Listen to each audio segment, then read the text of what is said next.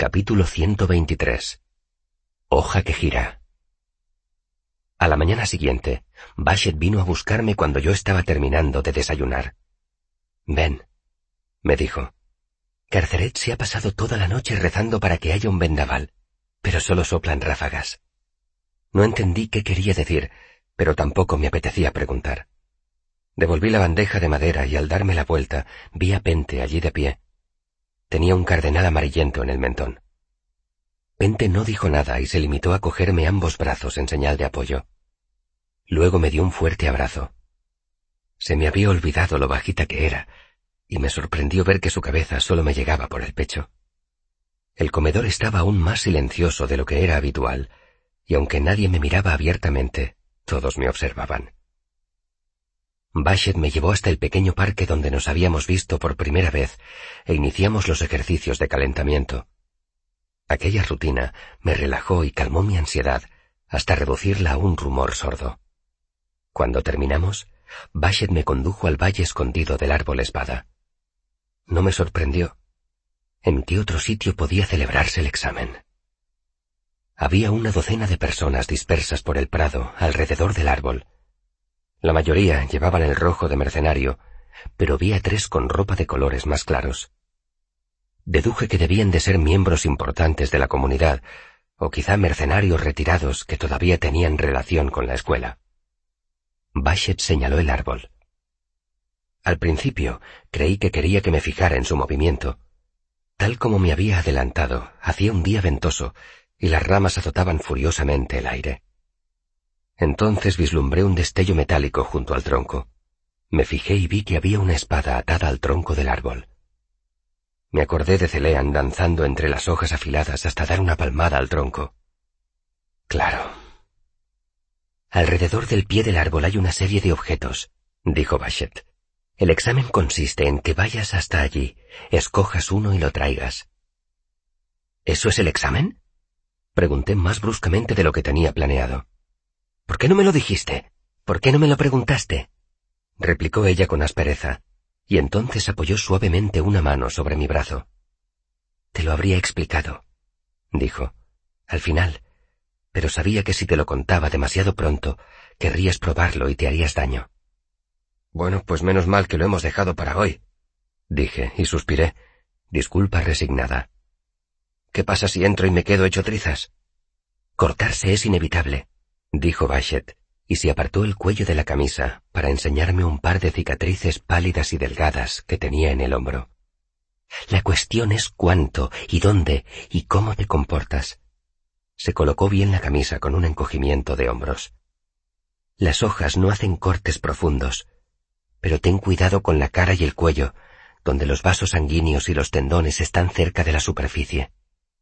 Un corte en el torso o en el brazo se puede curar fácilmente, una oreja cercenada no tanto.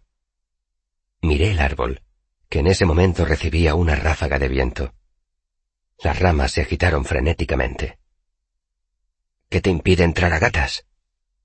El orgullo. Contestó Bashet escudriñando mi rostro. ¿Quieres que todos te recuerden como el que se arrastró el día del examen? Asentí con la cabeza. Aquello era especialmente importante en mi caso. Era un bárbaro, y por lo tanto tenía que demostrar el doble. Volví a mirar el árbol. Había unos diez metros desde el perímetro de las ramas hasta el tronco. Recordé las cicatrices que había visto en el cuerpo de Tempi y en la cara de Carceret. De modo que esto es una prueba de temple, dije. Una prueba de orgullo. Es una prueba de muchas cosas, aclaró Bashet. Tu comportamiento tiene mucha importancia. Podrías taparte la cara con los brazos y correr hasta el tronco. Al fin y al cabo, la línea recta es la más rápida. Pero, ¿qué revela eso de ti? ¿Eres un toro que embiste a ciegas? ¿Eres un animal sin sutileza ni elegancia? Sacudió la cabeza frunciendo el entrecejo. Espero algo mejor de un alumno mío. Entorné los ojos y traté de ver qué otros objetos había alrededor del tronco. Supongo que no puedo preguntar cuál es la elección correcta, hay muchas elecciones correctas y muchas incorrectas. Eso varía en cada caso. El objeto que traiga revelará mucho. Lo que hagas con ese artículo después también revelará mucho. Cómo te conduzcas revelará mucho. Encogió los hombros. Shehin tendrá en cuenta todas esas cosas antes de decidir si merece ser admitido en la escuela. Si tiene que decidirlo Shehin, ¿qué hacen aquí los demás? Bashet esbozó una sonrisa forzada y vi la ansiedad oculta en lo más profundo de sus ojos. Shehin no representa a toda la escuela. Señaló a los otros Adem que estaban de pie alrededor del árbol espada. Tampoco representa a la totalidad de la vía de la latanta.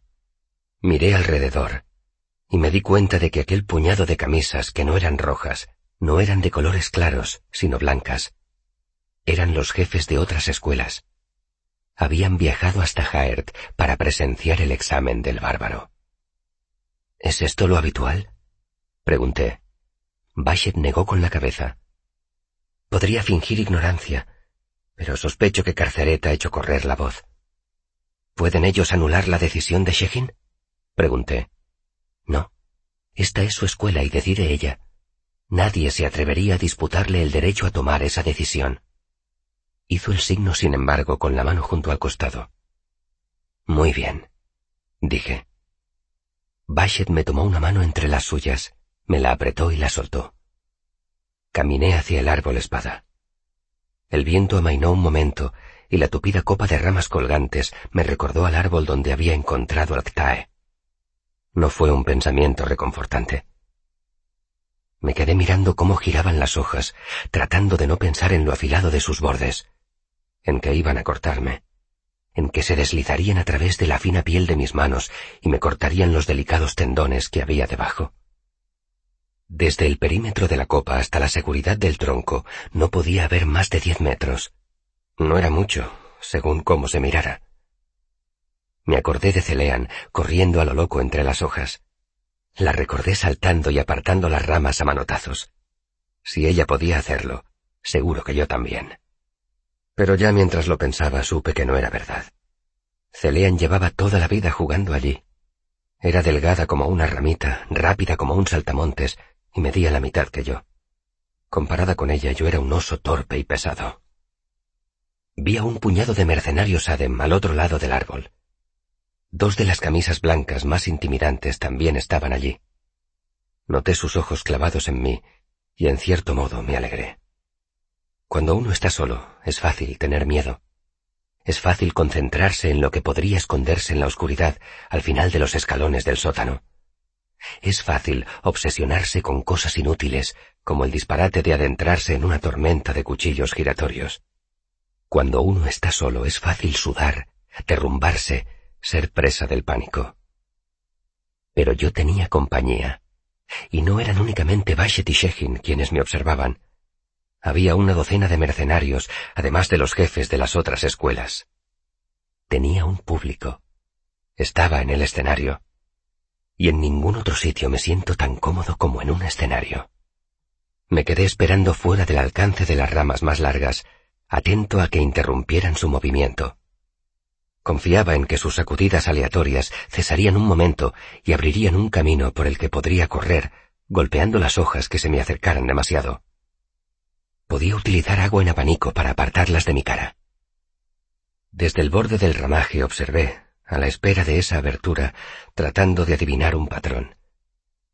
El movimiento del árbol me adormecía, como había hecho tantas veces, los constantes círculos y arcos que formaba tenían un efecto hipnotizador. Mientras lo contemplaba, levemente aturdido por su movimiento, noté que mi mente se deslizaba poco a poco hacia el transparente y vacío espacio de la hoja que gira. Me di cuenta de que en realidad el movimiento del árbol no era en absoluto aleatorio. Tenía un patrón compuesto de infinitos patrones cambiantes. Y entonces con la mente abierta y vacía, vi desplegarse el viento ante mí. Fue como si se formara escarcha sobre el cristal de una ventana.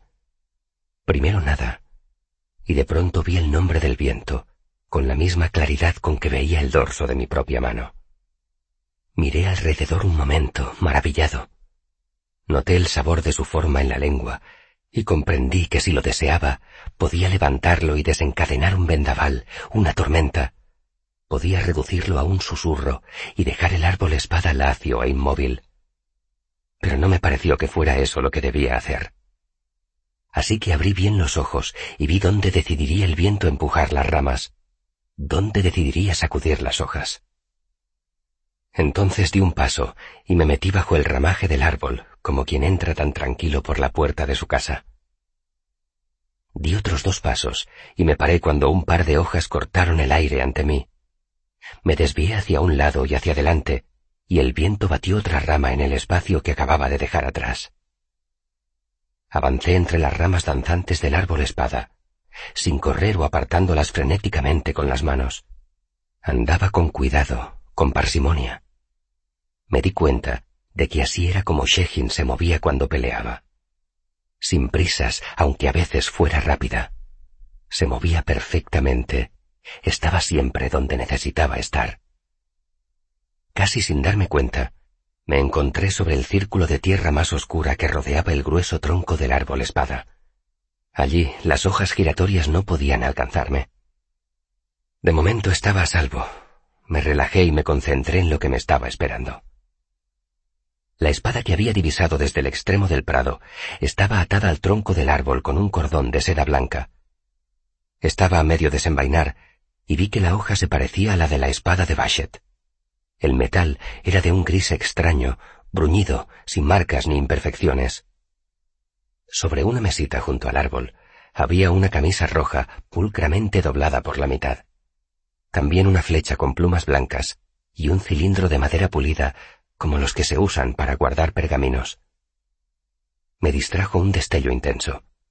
Me di la vuelta y descubrí una gruesa barra de oro semienterrada en la tierra oscura entre las raíces del árbol. ¿Sería oro de verdad? Me agaché y lo toqué. Lo noté frío. Pesaba tanto que no pude desenterrarlo con una sola mano. ¿Cuánto debía de pesar? ¿Veinte kilos? Suficiente oro para que me pasara toda la vida en la universidad, por mucho que me subiera en la matrícula.